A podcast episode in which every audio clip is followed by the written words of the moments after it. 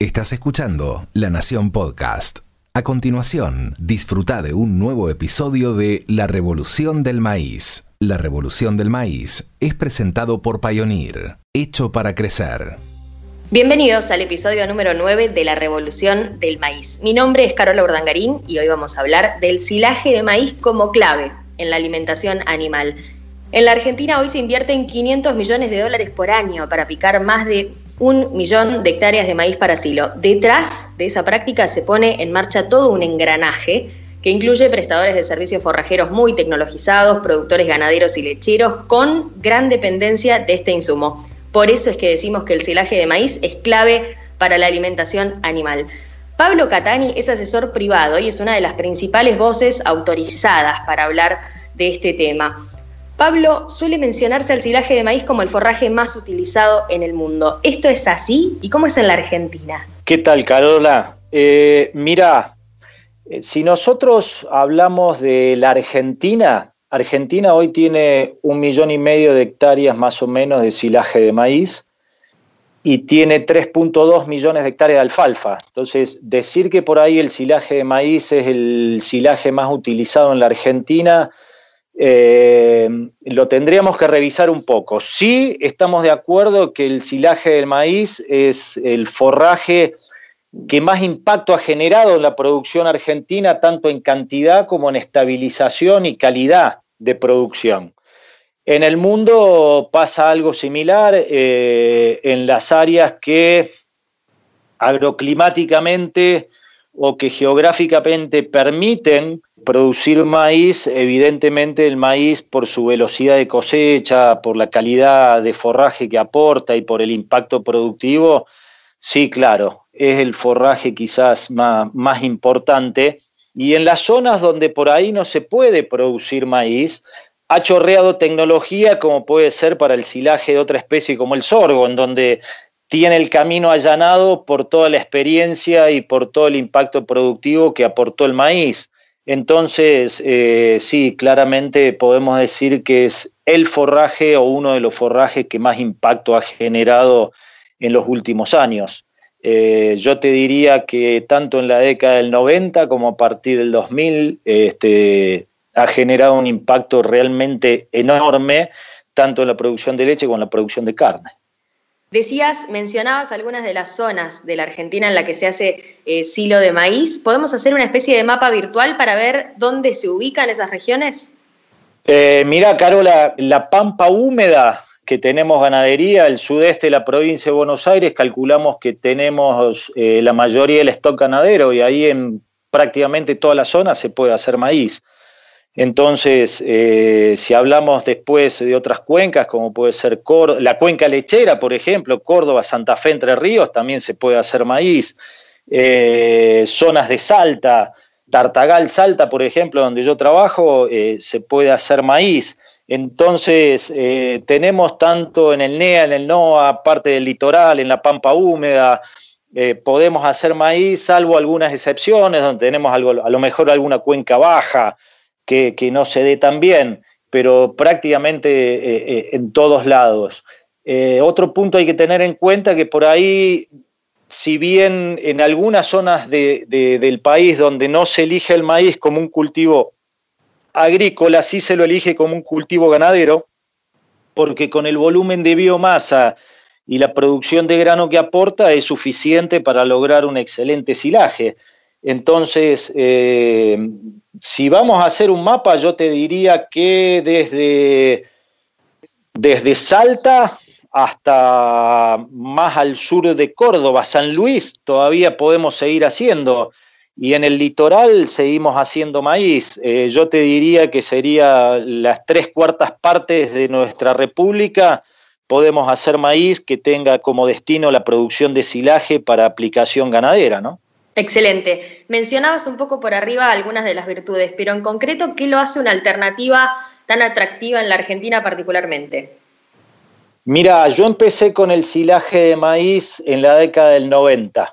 En realidad mi primer silo de maíz lo hice en la década del 80 cuando estaba trabajando, eh, estaba estudiando y fui a trabajar en una pasantía, hicimos un silo de maíz eh, picado grueso, y después en la década del 90 empecé a hacer eh, trabajos en el INTA, y ahí nosotros veíamos, por ejemplo, que en la lechería el impacto era grande porque nosotros desde mayo, junio hasta pasado septiembre, octubre, eh, las usinas lácteas tenían una capacidad instalada que era ociosa porque las vacas no estaban dando suficiente leche. Entonces, eh, el tema, ¿cuál fue? Poder estabilizar producción a lo largo del año. Y en ese sentido el impacto fue enorme, empezó a generar un mayor impacto en la lechería y nos dábamos cuenta que las vacas, aún comiendo solamente silo de maíz, seguían produciendo leche y no nos pasaba eso con las pasturas. Entonces creo que ese fue el primer gran impacto. A partir de ahí dijimos, bueno, pasemos a la segunda fase que va a ser estabilizar y generar mayor producción y eso lo recogimos a lo largo de la década del 90 y del 2000 para adelante explotó. Hoy por hoy que se ocupa tanto maíz para leche eh, como para carne, te diría que casi se, se, ocupa casi más para, para carne que para leche, depende de los años, estamos viendo que la posibilidad de lograr excelentes terminaciones en engordes a corral, incluso con suplementaciones a campo, eh, también me genera una excelente calidad de leche. Entonces al principio arrancamos por el tema de la cantidad de forraje y hoy estamos hablando de calidad de producto en menos tiempo. Entonces la ganancia fue exponencial y entre otros factores, uno de los grandes que tuvo su, mayor, su mayor aporte fue el silaje de maíz, ¿no? Me gusta esa diferencia que hacías entre calidad y cantidad y decías también que en los 2000 explotó. Empezaría, para ir después a la calidad, por hablar de la cantidad. ¿Cómo fue esa evolución hasta la campaña pasada, que llegamos a superar el millón y medio de hectáreas en la Argentina?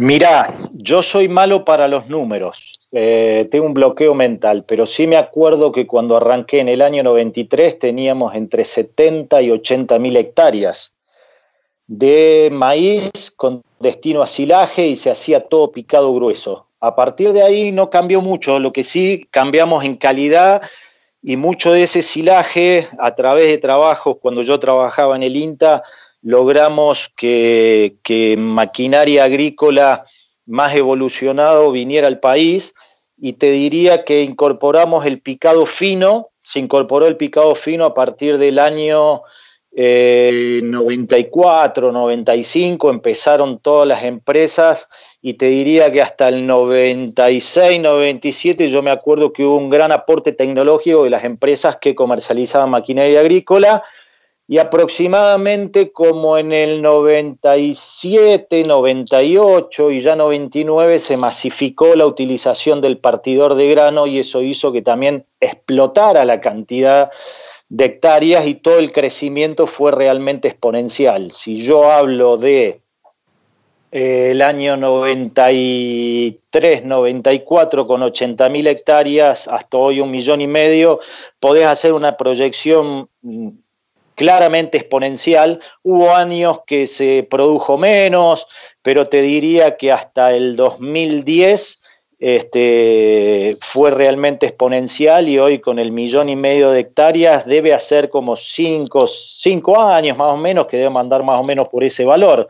Si no se produce más, probablemente es porque, eh, digamos, la producción pecuaria no lo está exigiendo.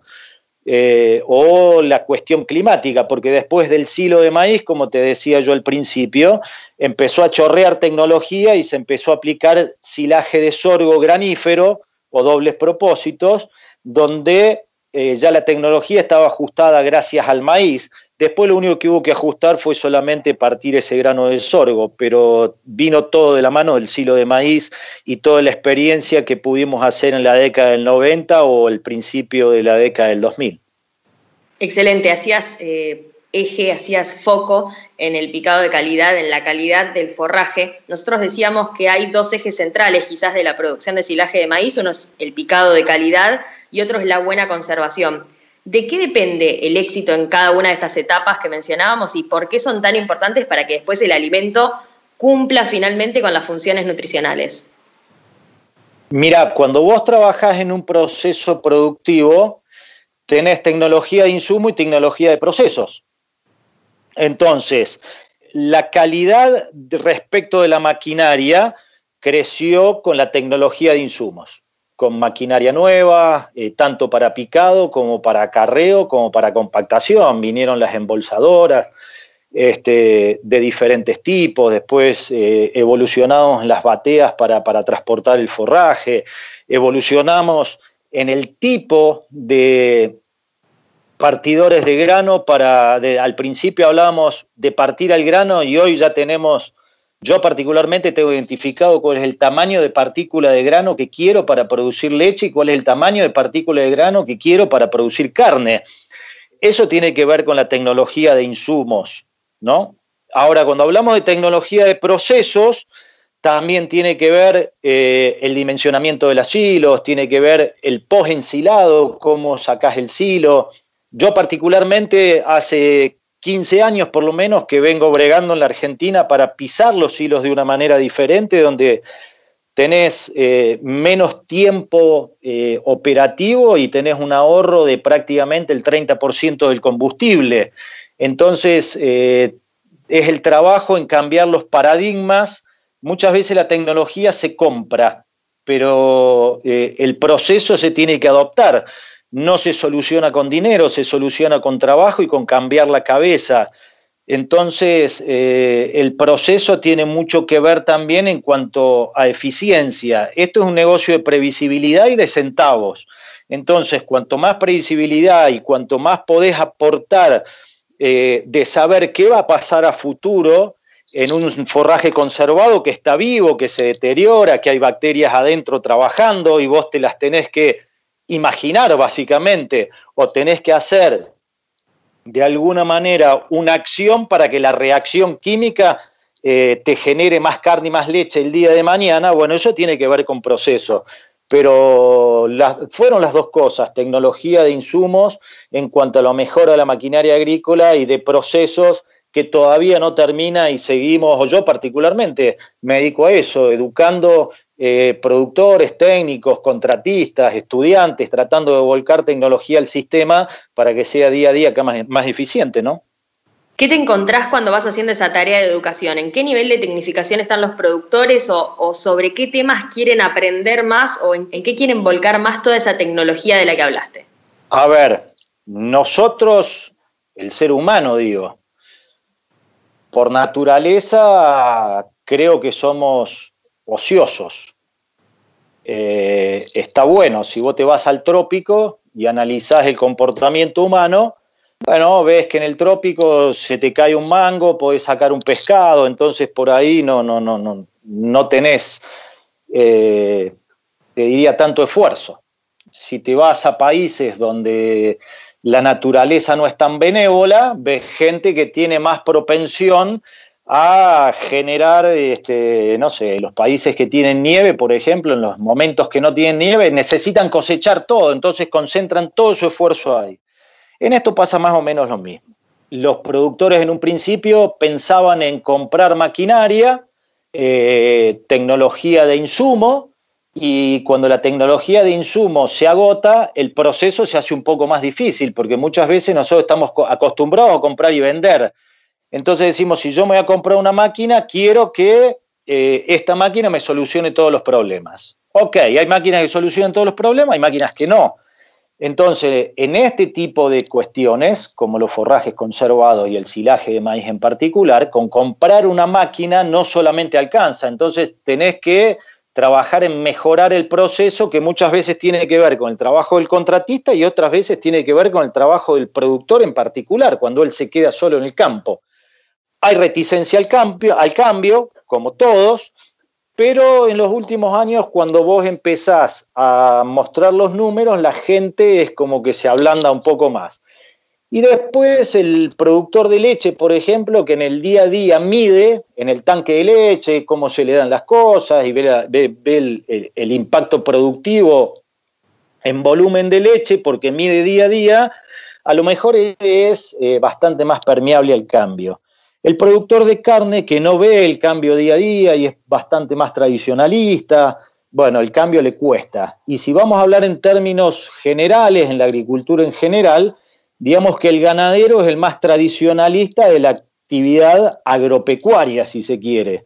Y le cuesta bastante el cambio, cuesta, pero creo que es parte de, la vocación de cada uno y de lo entretenido que tiene el trabajo de cada uno y de la imaginación y la impronta que hay que ponerle, porque si estamos dispuestos a generar una mejora productiva, estamos dispuestos a generar un cambio, no es solamente hacer lo que yo te digo, sino tratar de convencer al productor qué cuestiones son mejores y cuando hablo de, convencer es, por un lado, demostrarle la ventaja económica y por el otro también eh, hacérselo ameno, hacérselo divertido. Eh, no podemos ir con cosas químicas frías al campo donde la gente está acostumbrada a interactuar con la naturaleza, sabiendo que la química está ahí adentro, pero se lo tenés que mostrar de una manera mucho más este, obvia o mucho más natural. En algunos casos hay resistencia, eh, que te diría que al principio, en el 80% de los casos, te encontrás resistencia y después se va contagiando.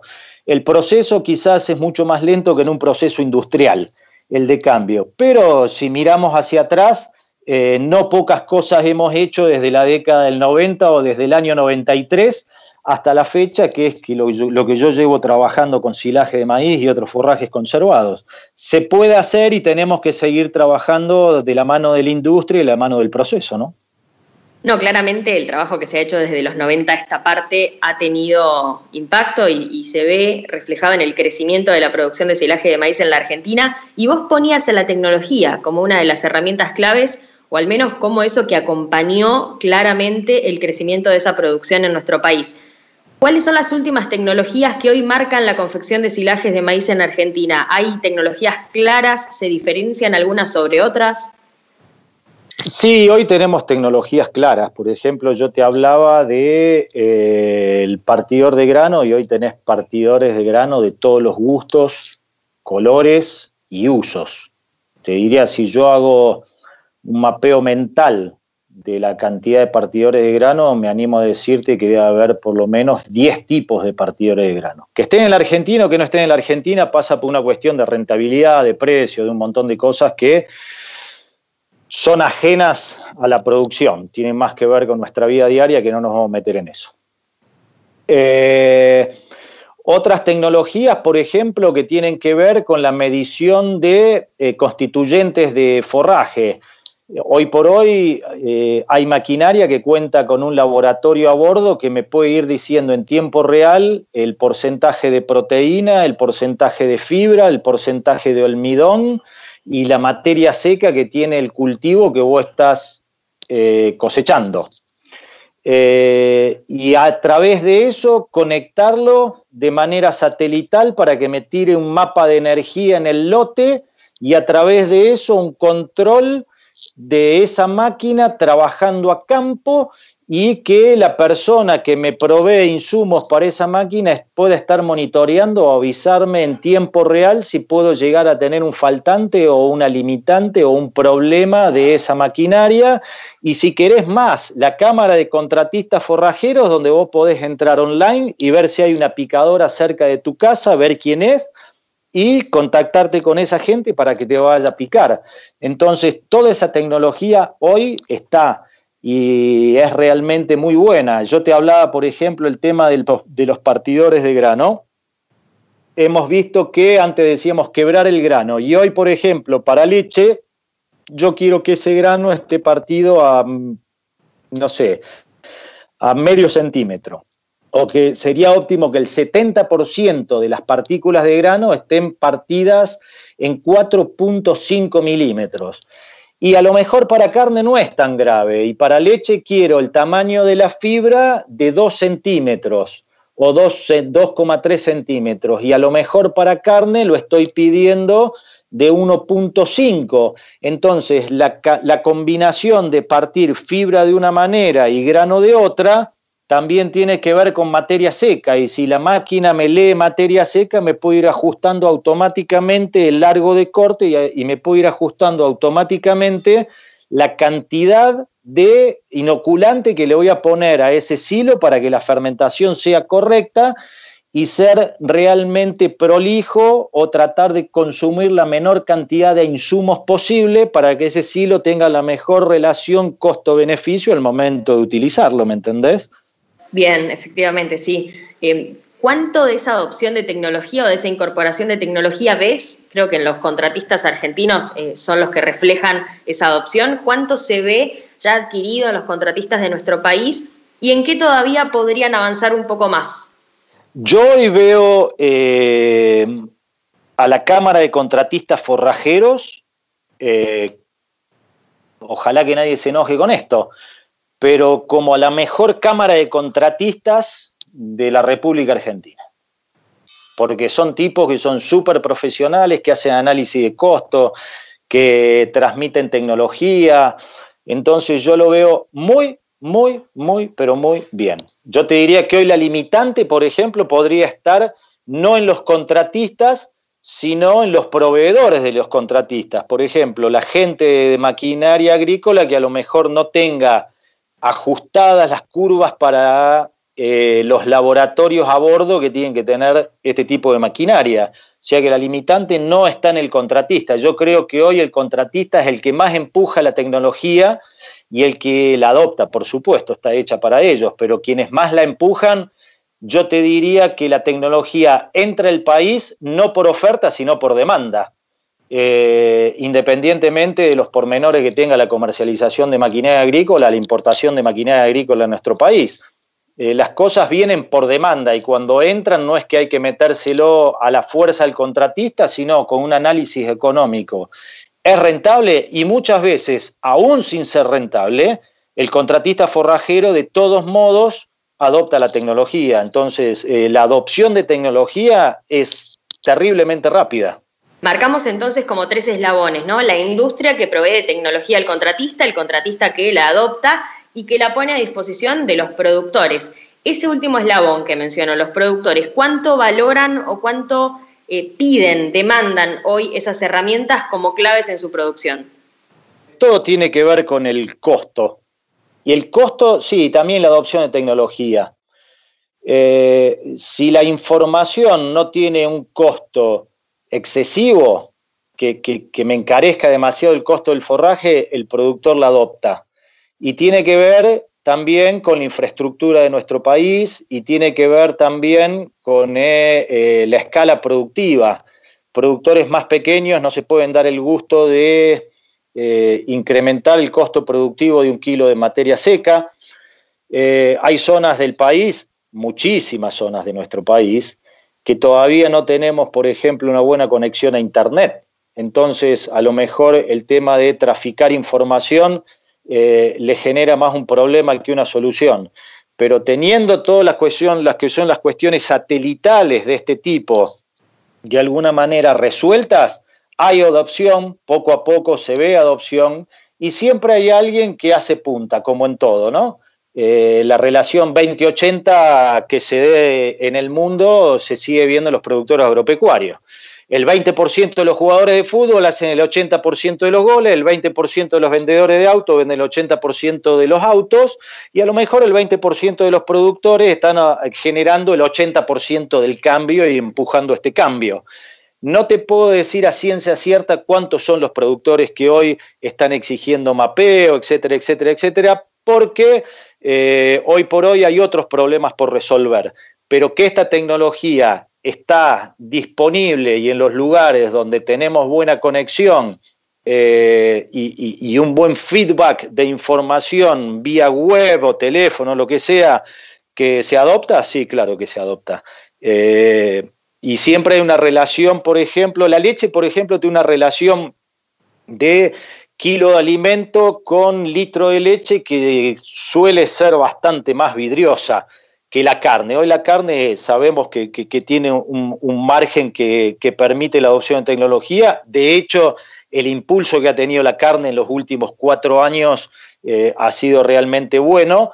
Eh, y si bien la carne adopta menos tecnología que la leche, la leche tiene una, este, una, una nutrición mucho más fina y el manejo del lote se puede dar un poquito mejor. Entonces ahí tenés un poco esa dicotomía, pero habiendo conexión, habiendo accesibilidad a este banco de datos, la adopción eh, se da y yo creo que es lo que va a marcar el cambio en los últimos años.